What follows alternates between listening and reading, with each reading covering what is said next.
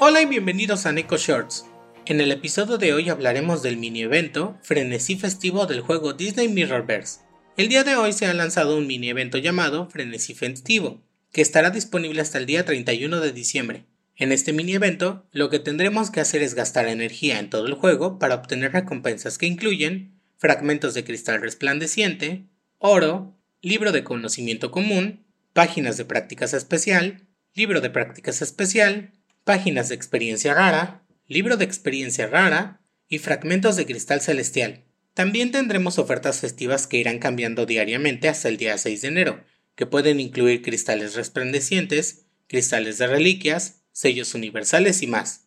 Además, tendremos un Boxing Week que empezará desde el día de hoy y terminará el día 29 de diciembre, donde habrá ofertas temáticas en la tienda y que solo estarán disponibles por tiempo limitado. Entre estos lotes está el lote Éxtasis Resplandeciente, que nos garantizará a Mickey, Elsa y Jack Skeleton de 4 estrellas, además de darnos 5 cristales afamados de cada uno, un cristal celestial, 5 cristales astrales, 10 cristales de guardián estacional, 100.000 de oro y 500 orbes. Otro lote disponible es el de Asamblea de Guardianes, que nos garantizará un guardián cuerpo a cuerpo, un guardián de apoyo, un guardián a distancia y un guardián tanque de 4 estrellas respectivamente a elegir de entre tres opciones. Y además, nos dará 5 cristales de guardián estacional, 5 cristales astrales, 300 orbes y 25.000 de oro.